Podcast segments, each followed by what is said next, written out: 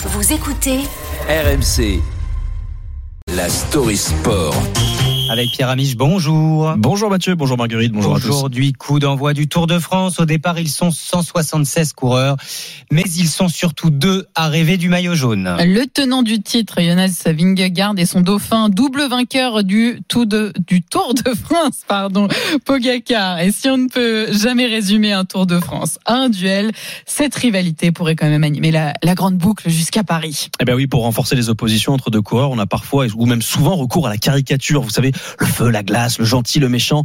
Ça n'est pas utile au sujet de Vingegaard et Pogacar parce que les deux sont le négatif l'un de l'autre. D'un côté, Tadej Pogacar, le sourire permanent qui laisse transparaître le plaisir, indomptable, il attaque, il ose, il tente, il s'aligne sur les monuments et il les gagne. Il rigole pendant les étapes du tour, il se marre à l'arrivée même quand il perd. Le cyclisme est devenu facile pour se surdouer. Il en a fait un jeu. Pour ne rien gâcher, bah, il est beau gosse et il a des airs de rockstar. D'ailleurs, il vit à Monaco. On le compare à Eddie Merckx, à Bernardino, même si franchement il est incomparable. Poggi, la comète qui illumine tous ceux qui le regardent. Écoutez ses adversaires. Philippe Gilbert, champion du monde. David Godu, quatrième l'an dernier.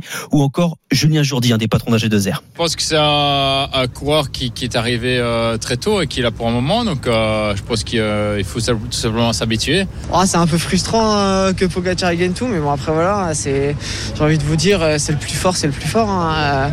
Quand le mec il est plus fort, faut y a juste à s'incliner, à lui dire bravo. Il fait ce qu'il veut, je veux dire, on l'a vu encore aujourd'hui. Il semble à l'heure actuelle euh, intouchable. Malgré tout ça, Pogacar est touchable. Il a été battu l'an dernier, à la fois invincible et terriblement humain. De quoi le rendre un peu modeste malgré son statut.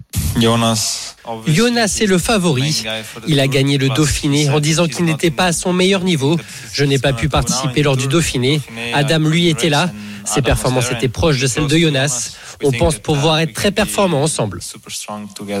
De l'autre côté, le favori se nommerait donc Jonas Vingegaard, vainqueur sortant du Tour de France. Lui est un homme normal, perdu au milieu d'un monde dont il ne comprend pas les codes. Est-il froid? Est-il timide? Difficile à dire, impossible à cerner. Contrairement à Poggi, Vingy n'est pas un cheval sauvage, c'est un animal à sang-froid. Il ne s'aligne que sur les courses qu'il peut gagner. Et quand il gagne, bah c'est sans faire exprès. Même quand il remporte le Tour de France, il reste placide, sans émotion.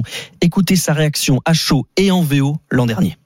It's really incredible. Uh, c'est incroyable. Uh, c'est difficile de mettre des mots dessus. Yeah, it's the biggest within cycling and yeah, c'est la plus grosse victoire possible et on l'a fait. Un succès sur la grande boucle qui l'a propulsé dans le domaine public, un enfer pour le Danois plus habitué à la tranquillité des plages du Jutland qu'au tapis rouge et au projecteur.